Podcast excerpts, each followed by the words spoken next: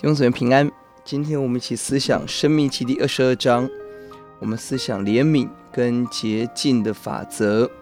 这一章一到八节，我们看到了神提醒我们对牛驴的怜悯，对鸟类的怜悯，对人的一个保护。第三节很宝贵，你的弟兄无论失落什么，或是驴或是衣服，你若遇见，都要这样行，不可扬为不见。律法的要求不单是禁止我们做恶事，律法要求更积极的命令我们要行善。当遇见弟兄失落的东西，我们有义务责任来帮助我的弟兄。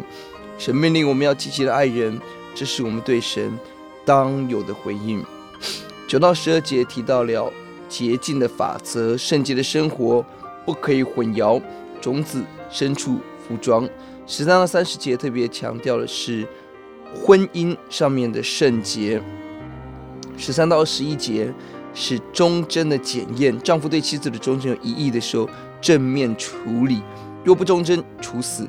而忠贞的丈夫是不可以再提离婚，这是对婚姻制度的保护。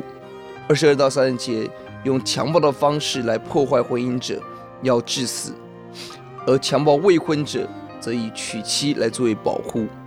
在这里，让我们看到神高度看重我们婚姻上的忠贞，这对今天我们混乱的情感是很大的提醒。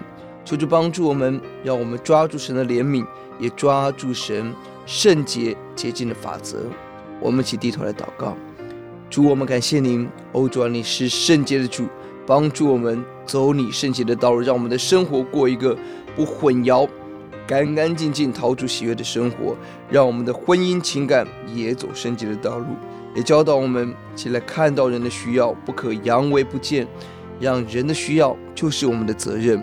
求主把你的爱放在我们的生活，主今天把需要的人带到我们的面前，让我们去分享你的爱。谢谢主，祷告奉主的名，阿门。